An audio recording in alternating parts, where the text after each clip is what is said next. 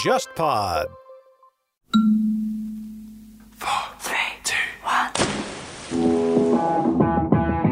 大家好，我是乐东，大家好，我是笑凯，欢迎来到海格力斯电台。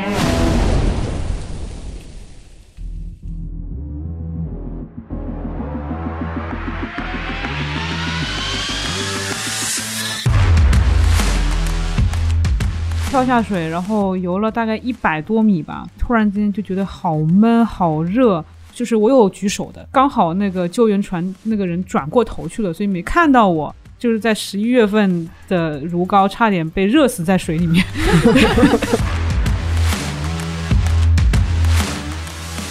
铁人三项的运动过程中，他就会有官方的摄影师，那你千辛万苦的去参加那个比赛，为了让这个照片好看，他有很多讲究。就比如说，你路过这个摄影师的时候，一定要摆好 pose，带着口红，参加完整场铁三，这是我最后的底线。我之前听过一个运动员，他说他这辈子比了。可能三百场铁三吧，没有一场是完美的。肯定的，没有一场是完美的。每一次比赛总有点什么。对，所以铁三是没有世界纪录的。欢迎来到海格力斯电台。今天我们邀请来了一位嘉宾，特别特别的厉害。她是一个女孩子，但她玩铁人三项。有些人会称呼玩铁人三项的女的叫铁娘子。呃，我们欢迎伊文。Hello，Hello，大家好。呃，我是伊文，然后呃，从去年的时候开始玩铁人三项，然后一年有参加过六场，然后今天非常高兴可以来这边跟大家交流。然后我们请到另外一位联合主持的叫笑凯。Hello，各位听众朋友们，大家好，我是笑凯，非常高兴能够来到海格力斯电台，了解今天这一场关于铁人三项的运动。像其实接触铁三这个运动也是蛮特别的，蛮蛮小的。你当时是怎么样去？嗯，接触这个项目的呢？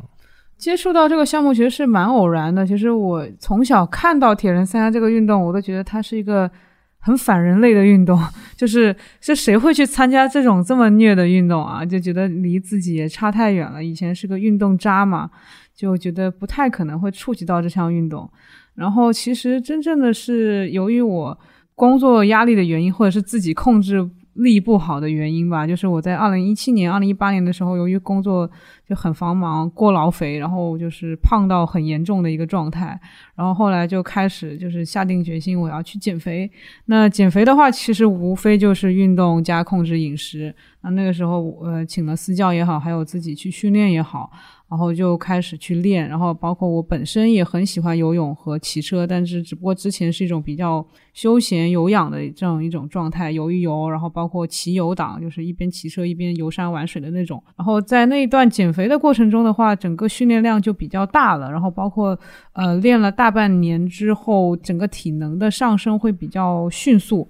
然后到了二零一八年十月份的时候吧，就有同事和朋友就说：“哎，你现在体能也挺好的，然后你又会游泳又会骑车，要么你随便跑一跑就可以尝试一下去铁人三项了。”然后我就觉得，嗯，就觉得这个运动也挺能拿出来炫耀的，对，一种很虚荣的心态，觉得要么去试一试吧。对，一开始其实是想去试半程铁三的，但是没报上名。后来就只能硬着头皮去报了全程的那个标准铁三，但是也跑下来了。对，其实是这样一个契机，就是大家说你可以以这个虚荣的 心态去尝试一下玩这个好像很非人的运动，但是一玩反而就喜欢上了。就跑马拉松的人很多，但是玩铁三的人其实就凤毛麟角了。主要的原因还是就挡在了游泳这个方面，因为其实自行车跟跑步的话，四十公里、十公里，或者说是九十跟半马。这个东西在技术难度上是不大的，像我之前就是听你之前跟我聊，就说你特别喜欢公开水域的游泳，不是在游泳池里面，是在水库啊、江河里面。这个其实还是，嗯，在我身边是挺少见到的。如果说我真正喜欢运动，就是应该是游泳，就是很喜欢在水里面的感觉，看到比较好的水就想往里面跳的那种。所以当时铁三其中一个吸引我的点，也是因为。呃，如果我去参加铁三比赛，就可以光明正大的去一些好山好水的景点里面的公开水域去游，因为平常这种水域都是不让人下去的，你一下去可能会就是各种水警就会过来捞你了。对，但是铁三比赛就你可以光明正大的去游，还有人给你呐喊，对，所以就所以这个也是其中一个吸引我的点。我想问一下，就是平时你的训练强度是怎么样的？我的训练的话，里面会有，比如说一周六到七天，会有两天是力量性的，就是健身类的训练。比如说我也有跟私教去训练，然后训练完之后再加有氧，这样会对自己的力量还有一些，比如说个别肌肉等等的训练会比较好一点。然后也会有一到应该只有一天吧，会去游泳。然后再就是会有一些搬砖训练，这个是我们铁三里面比较常说的一一种词。这个这个搬砖训练就是指你练完骑车，然后立刻开始跑步。那这个就是我会骑一个小时的车，然后再跑一个小时的步，一般是这样一个一种就是三种类型的这种情况开始循环训练。对的，就我们会说玩一个项目就已经很累了，但铁三的人要要玩三个项目。铁三是一个运动，不是三个项目，就是要首先要明确的。很多人觉得它是三个项目的累加，我们认为它是一个整体。我之前听过一个日本的老爷爷说他是怎么训练的，嗯嗯，当时给我启发挺大的。嗯，他是说他每一项就是六周，然后每天都要训练至少两个项目，但是可能日本人他工作有时间了，然后他就能够每天能够有个两个到三个小时的时间来专门的训练。然后他说他的成绩从三十岁到七十岁没有发生过下降，嗯，所以很多其实玩铁三的人也是之前先工作好了，然后到了一定的年龄之后，觉得生活还需要有一定的突破，或者说有有一定的挑战的时候，然后开始从事铁三运动，然后一直干到六七十岁。嗯，这个其实我觉得只要你保持运动的训练强度，它确实成绩是随着你的年龄的加大，其实是会上升的。不一定会下降，积累那个运动量、跑跑量嘛。这你就是整个训练量上来的话，其实是会上升的。你的生活的话，肯定会跟普通的如果不参加铁三或不参加比赛的人的话，是有一定差别的。就是说，比如说普通的人，他下班之后。啊，对对，本来这一个节目一开始就是呃，乐东是想约我晚上的时候的，我说我晚上一般都在训练，能不能约早上？对，就是平常的生活节奏的话，因为我也是一个最近一个词叫做社畜，就是就是公司里面的打工仔，对，平常上班也很忙，然后但是下班之后的话，就会用基本上晚上的时间都在训练，就这样这样子，对，然后还要逼自己早起。也不叫逼自己早起，应该是说晚上把自己练到已经精疲力尽了，就会早睡，所以第二天就会早醒。对，应该是这样子。铁三的人的话，他的那个时间管理，然后对于生活的安排跟布置、饮食，他都会有一定的讲究，跟没有办法，因为如果你不按照那个标准走的话，你完成不了这些项目。对对对，而且其实这也是我坚持玩铁三的一个原因，就是因为我刚不是我我是因为减肥所以开始玩铁三，然后那然后玩了铁三，并且你坚持为铁三训练，也可以帮助我维持我的体型，所以它其实是一个蛮好相辅相成的一个过程。嗯，可以介绍一下自己的训练的一些课表啊，或者说是饮食的安排。嗯，课表的话，就刚刚有跟笑凯提到，就是。呃，力量性的健身训练，再加上游泳的训练，再加上搬砖训练，就这样子的一个每天的一个这样循环，其实就是只要错开做就好了。就比如说你，呃，就是健身训练不要连着做，然后游泳可能也是隔着一天做，跑步这种也是隔着一天做就好了。其实也没有什么，每天最最关键的还是你要保证你的时间。那这个其实就是主要是一个，就是你生活节奏状态上是需要做一个管理的。啊，因为这样子才能保证你每天有一个很规律的生活，然后你的状态都可以保保持在这样一个程度。然后饮食上的话，这个确实也是我觉得作为一个铁三运动员要去把控的一个地方，因为它是一个耐力型的运动，就所以你的体重其实很影响你的成绩。就比如说我我们铁三运动员可能会。有中间在骑车的时候，你的车好还是坏啊？他就会很关注啊，我是买全碳车还是非全碳车？那全碳车会比较轻，但是你花了大几万买了个全碳车，但是你重了十来斤，那也没有意义了，对的，对。而且就是耐力型，可能你们如果跑步，你们也知道，如果你很胖的时候，跟你很瘦的时候跑起来的感觉是完全不一样，对，效率不一样，然后你的膝盖的这个压力也都完全不一样，所以你必须要去控制你的体重，因为我是一个。就是女孩子嘛，可能小凯懂，就非常非常的喜欢吃，每天不是在想吃什么，就是在想下一次吃什么，然后各种零食看了都很想吃，很想吃，所以这个事情很难控制。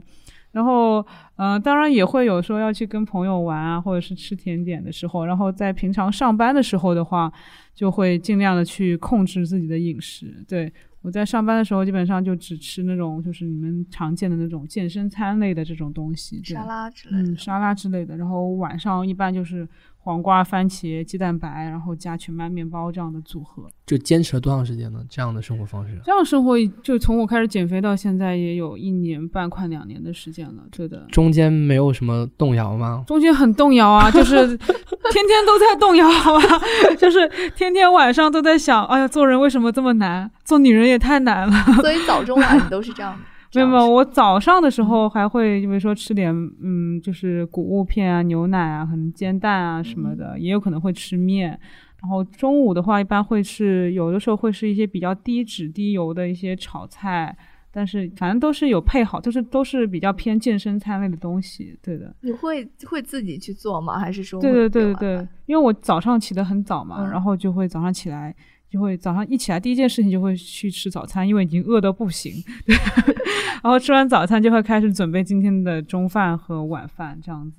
那你会控制说晚上我必须要在几点之前必须把晚餐给吃好？对对对，因为我一般六点半到七点会开始训练，那你往前推一个小时，就得在四就是。五点半之前得要吃完你的晚餐，但通常我下午也已经开始饿的不行了，就会开始就是吃吃我的，就是把我的晚餐从下午可能三点半开始就会零零星星开始吃完，吃到五点半这种。对，所以你是有饿的那种状态的时候就会吃东西，是。就是可能嚼点东西吧，对你懂的，女孩子懂，嘴里面总要嚼点什么，对。但是中间可能在办公室的时候可能会有很多诱惑，比如说谁生日了，又有个蛋。糕，然后就很想吃，但又得忍住，就这种啊。但是这样子就是，我听他们说脂肪。嗯，摄入量太少，有可能会整体会影响到激素。嗯嗯嗯，会出现就是说女生嘛，嗯，会出现不来那个什么，不来呃生理期这样子。啊，那我觉得他是节食过度的。嗯，就我也有遇到周周边有人减肥减到这样，但我觉但我的观察是他节他节食过度，因为你吃健身餐并不是说。你完全没有营养的，它的营养其实是均衡的，就是你有油脂、有蛋白质、有蔬菜类的、有碳水类的，只是说你的配比是比较健康的，加上没有那种多余的不好的油脂。就比如说你油脂还是要吃的，那比如说我吃我我吃煎鸡蛋里面也有下橄榄油去煎啊等等的，中间也有可能会吃坚果，坚果也是一个很好的油脂。那其实配好的话，并不会出现。那种营养不够的一个情况，再加上可能我每周会崩溃一次，就可能还是会大吃大喝一天，那你其实又补回来了，对，给自己一个 放肆的机会，对对对，肯定会有忍不住的时候，所以其实还好。女孩子训练肯定跟男的差别是蛮大的，嗯，或者说参与这个运动，他需要关注的点肯定，我觉我觉得是比男孩子要多的。就是你觉得长期训练的话，对你有什么？会有什么样的事情会影响到你吗？当然有生理期的问题，因为它会打乱你的节奏。就是如果你真的生理期不舒服了，你本来就是都坚持的好好的，突然就被中间几个事情给，就是把你的整个节奏给打乱了，可能会是一个点啊。但是如果你过去了再坚持起来，当你的身体变好的时候，可能会好一点啊。然后。再就是，我总觉得女生可能还有很多别的爱好吧，可能不仅仅是运动吧。因为我自己也是管体育类的用品里面偏女性的方面啊，我觉得很多女生做运动不是为了运动本身。他可能喜欢的不是运动，是喜欢喜欢那个喜欢运动的自己，嗯，或者是说喜欢那个运动后的自己，必须要放弃很多自己所热爱的。对对对，要放弃一个女孩子的爱好，然后去做一个女汉子的爱好。对，你有提到说，就是你在比赛的时候，比如说你会化妆啊，然后会有一些特别的精心的。乐东之前跟我提到这一点的时候，我非常的震惊，我是属于那种。我上私教课，嗯，我就是纯素颜去的那种。我我一直会觉得化妆，呃，然后出了汗，好像会对我的皮肤会不是很好。因为我本身化妆倒不是化的很浓啊，就是。嗯，不知道你能不能看出来，因为我我平常也不涂粉底，我只是喜欢涂口红而已，就这样看看上去比较精神一点。然后我刚刚说过，女孩子参加运动可能是喜欢运动或者自己，包括你可以拿出来，就是有些很好看的照片可以拿出来晒一晒等等的。那在这种铁人三项的运动过程中，它就会跟那个那个马拉松一样，它会有官方的摄影师。然后再给你摄影，那你千辛万苦的去参加那个比赛，你结果拍出来的照片不好看，那我不是白参加了吗？对不对？那你为了让这个照片好看，它有很多讲究，就比如说你路过这个摄影师的时候，一定要摆好 pose，对吧？等等的。控制好自己的面部表情，对对，要做表情管理。那还有一点就是，那你如果就是蓬头垢面的，然后整个人都很没有精神，然后那个。就是嘴唇苍白，那拍出来也很丑。就就算可以 P，那也很很就很麻烦。所以的话，就是一定要带着口红参加完整场铁三，这是我最后的底线，对不对？所以可以推荐一下最持久的呃口红跟粉底吗？因为粉底我不涂啊，所以我不知道。然后那个口红，我现在试到一款最就是我认为最持久的，至少它可以保证在三到四个小时。并且这三三到四个小时里面还有游泳这种运动的过程中也还有的就是 Kiko 的，就是 Kiko 有一款它是双头的那个唇唇釉吧，算是唇釉，它有一头是唇釉，另外一头是呃口红雨衣，呃就是这两个都涂完之后的话，呃整场下来还是像。就是刚涂上去，对，刚涂上基本上没有怎么掉色的。这个 Kiko 要给我们收广告费了，要收广告费，而且而且 Kiko 很便宜，一百块都不到，真的很便宜。因为我之前涂别的牌子都不行，中间还得中间还得补，气死我了。但这一款是可以不用补的。在装备的选择上面，还有那个这些方面，你也会有特特别的讲究吗？你是说玩铁三的别的装备吗？对对对，那就讲究大了，得想配色。对，因为我。呃，玩铁三周围还有一还有别的小伙伴一起玩嘛，但大部分都是男孩子。在讲装备的时候，就会主要就是说啊，你这个车的什么前叉怎么怎么样啊，然后你的轮组怎么怎么样啊，然后我说我都不 care，我 care 它的涂装，它的配色，这个白色好像比较好配衣服，然后那个那个红不拉几的，嗯，不行不行，就很奇怪，就跟我的铁三服不是很配，就是讲究的点有点跟男生不太一样，对的。我想问一下，因为我从来都没有接触过这个领域，嗯，我想问一下，就是这个自行车是可以自己涂鸦的吗？这个颜色？它可以贴东西哦，主要是车架嘛，然后车架加上轮子，然后加上那个配置，就是变速器什么的。然后轮子的话其实是一样的，就是黑色的、碳的，或者说你是铝合金的。然后车身的涂装的话，是你首先你买来的时候可以选，然后红色的呀、黑色的什么，反正什么颜色都有。然后上面会有些花纹。有些人嘛会，比如有赞助商啊，或者说他有自己的名字啊，或者说他。它有什么？它可以印印上去。对对，它可以它可以定制一些东西的。主要是你买车的时候，就你一般来讲，我们平常看一辆整车那，你其实就会看它这个颜色是什么。就反正我是会看颜色是什么。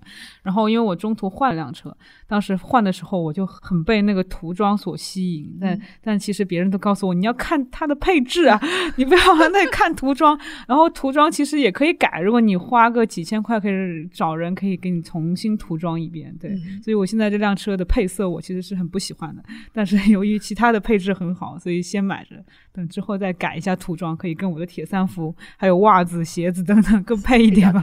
对，这就有点像 孙杨他喜欢穿那个红色的呃游泳裤一样的，是吗？就是要亮眼。对我都来了，我就是要亮眼。嗯，还有个问题我想问一下，也是关于女孩子的问题，因为铁三是一项户外的运动嘛，那太阳的照射肯定很。比较强，对，但是我觉得就本人看你就会觉得很白，然后想知道防晒这一块是怎么做的。对对对，我之前在朋友圈发照片，下面的女孩子都是问我你用什么防晒？对对对，很多人都是问这个问题，因为铁三赛季的时候经常会碰到很暴晒的情况。现在我唯一还不能够降下来时间，在幻象区还得花一点时间，就是我要补防晒，脸上的。防晒至少是安耐晒的那一款小金瓶打底，然后再喷那个香蕉船那一款户外，那个还要再打一遍底，然后才可以就是让我维持，但是也还是会晒黑一点点，但是可能就是心理作用会好一点。就是像男孩子嘛，他为了成绩。换项的时候一定要争分夺秒。嗯，女孩子就 就那不行，那这这女孩子是一个很两难的问题。你又要成绩，可是成绩完了之后，你还是要美啊，你平常也还是要美啊。你要是被晒黑了，你得花多少面膜和精华才能把它给弄回来？对的，太贵了。是，我觉得这个也是男女玩这个运动就是很大的不一样。其实比赛的话，我们说就是你最多就是标铁就是三三四个小时，你你长距的话就五六个小时，一天其实还好。就是训练还是平时的保护还是比较重要的。训练的话，我平常你看就是我基本上都在晚上训练，嗯，所以尽尽可能的去避开去会被晒到的情况。其实这个是有一点不好的，因为一般铁三赛它都在早上啊，但是。那如果你真的是要很为了成绩的话，也应该是在早上去训练。但是那同时我还得 balance 我的皮肤，所以我就必须得要在晚上的时候去训练。然后如果就是偶尔白天会跟朋友约到去骑车的话，那我就会就是整个脸全部包裹起来。其实也会更多的，比如说像跑步或者说游泳和呃骑行的话，现在更多骑行是在室内用骑行台。嗯，这样偶尔也会出去，偶尔也会出去。出去的话，就是你要感受那个环境，然后感受那个真正的那个在上路的感觉。但在室内有的时候练的话，它更稳定一些，就是你平时你风雨无阻嘛。嗯，室外主要是会有一群就是一起骑车的，就是哥们儿可能会叫，那那叫了也会跟他们去骑一些不同的路况啊，这样子。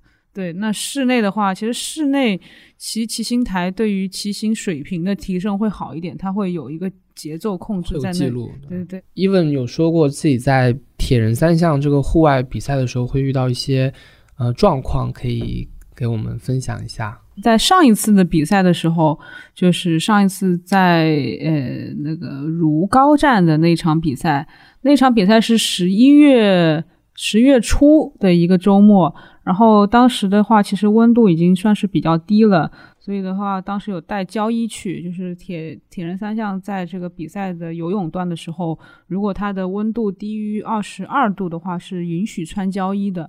胶衣有保暖的作用。对的，但我本人是一个极度怕热的一个一个人，就好像现在你们都穿着大衣，我就要穿的单衣。我平常在公司现在还会穿的短袖，就是那种我这个人。本身体温可能比较高，然后我一般来讲十八度以上的水温都不太会穿胶衣啊。但是那天因为所有人都开始穿胶衣了，所以所以我也就好吧好吧穿吧穿吧。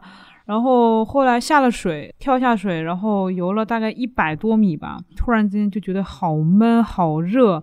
然后整个人都喘不上气，就是我本来是有举手想要被捞的，就是中间如果游泳段，如果你觉得自己不行，它是有救援船在附近，你可以举手让他去把你捞起来，捞起来就相当于你放弃比赛了。就是我有举手的，但是刚好那个救援船那个人转过头去了，所以没看到我，然后我就只好又硬着头皮又就是把头仰起来，然后开始很缓慢的蛙泳了，大概也是两百米左右。而且那天我还刚好没有带跟屁虫，因为我对自己游泳很有信心，就是觉得我水性很好，然后也不想带跟屁虫，然后就这样子，然后这样游了两百米之后才缓了过来。我觉得我那一瞬间有一点点快溺亡了的感觉。用个话总结就是我差点在就是在十一月份的如皋差点被热死在水里面，那种总归就是在游泳段它其实是一个很危险的一个过程，就是。因为在公开水域，很多的专业运动员他都不一定会敢游公开水域。像那个傅园慧，他是说他不会游公开水域的，因为太危险了。因为你，呃，公开水域你进去，下面可能是十几甚至是几十米的深度，你是不可能碰到地的。然后它的水会比较浑浊一点，可能会有一些土啊、沙啊什么的，你也看不太到前面。然后万一里面出了什么事，在水当中要救援也是。肯定没有在陆地上那么及时的，或者说在游泳池里。对对对，它是很危险的。在游泳池你大部分还是可以碰到地的，顶多也就一一点八米、两米，也不会太深嘛。对，但是公开水域你一旦沉下去，连连潜水员都不一定能看得到你，其实是很难的。所以这个是很危险的。所以在当场后来我虽然缓了过来，又游完之后，但是我现在想想还是蛮后怕的。就是以后就算我可能水性也比较好，但是还是一定要带跟屁虫。就是你水下真的不知道会出现什么情况，然后万一出了事儿，我觉得就是你无论玩什么运动，还是应该先顾及自己的安全，这个是最重要的。跟屁虫就是一种保护。对，就是一个你绑在腰上，然后大概离你有一米左右，就是有个一米左右的绳子，然后绑在你腰上，它是一个呃橙红色的一个浮球一样的东西吧，就是就是你如果觉得万一不行，你可以把它扯过来抱着，然后漂在水上，然后它也可以把你，就是万一你沉下去，它会它上面会拉着你的，就类似于游泳圈一样的，跟着你后面的一个游泳圈，可以这样子说。就是因为我会觉得游泳这一段，就是很多人都觉得自己水性好，然后就或者是从小游泳或者怎么样的。因为是公开水域，其实我会还是蛮建议，如果是业余运动员的话，还是先注意一下自己的安全，不要抱着就是我水性好的这样一个态度，万一出什么事儿，其实很多人溺亡都是水中健将溺亡的，不是那种菜鸟溺亡，因为菜鸟他反而会做足。这种准备就是那种越厉害的人越觉得我不需要做安全装备，然后他万一出了什么事儿救援不及的时候就没了。我觉得还有个就是心态，因为我就希望游泳能够获得一个很好的成绩，是，所以我会可能会用的力会比较大，或者期待会比较高。嗯，在前半段的时候可能会发力比较猛，然后后半段就会体体力不支。但是如果是呃业余选手的话，或者说比较没有那么。有基础的话，他就没有那么多的期待，他就以完赛为目标的话，相对来说是安全的。嗯，但是，一般铁三比赛在前一天会有试水环节，去参加比比赛的人还是要去参加一下这个试水环节，因为真的是，呃，公开水域的每一个水域的情况都不一样。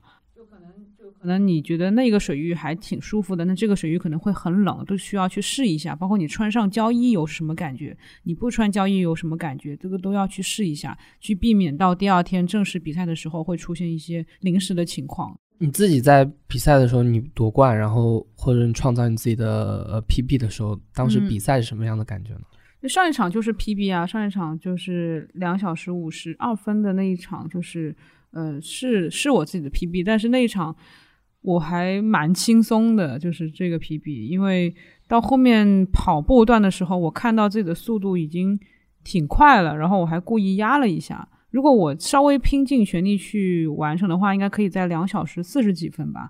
但是我觉得，哎，没有必要给自己就是那么大的压力，先放过自己，就下下次还可以 PB，所以就压下来了一点。那我觉得其实这个过程。呃，就是当你体能训练上去之后，其实超越自我是很自然而然的过程，倒也不会说很难。我到目前为止不会觉得很难。像我之前比赛，就比如说游泳的话，我比四百，比一百，其实我我对我自己的体能是有一个比较充分的预估吧。因为你这些比赛你都可以在平时训练中完成，但铁三其实真的是完全不一样。嗯，你不知道是不是你跑快一点了，你就拉了，就可能就完成不了了。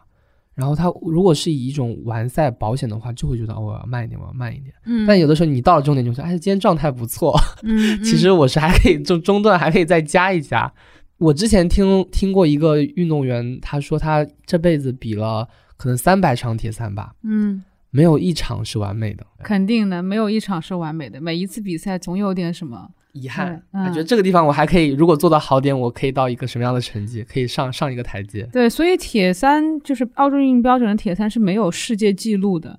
因为铁人三项这项比赛本来就是你在全球各地不同的自然环境的情况下，针对它所做出的一个表现，所以它没有，就它本身的环境，它的赛道就不是统一标准的，所以它的成绩也没有办法去进行一个世界的排名，或者是说是最好的成绩是什么，这个都很难讲。其实有的时候你说它是比赛吧，它也有点是嗯体育旅游，嗯，然后像崇明的话就是平原。嗯，就是就是我我们这个长江三角洲的平原比较平坦，然后没有什么太多的那个起伏。嗯，然后威海有有一站吧，对，说是在大风里面的。嗯，对，厦门也有，也是在大风里面的。对对，其实 就每一个铁三的比赛，它都是结合当地的呃环境风土，然后。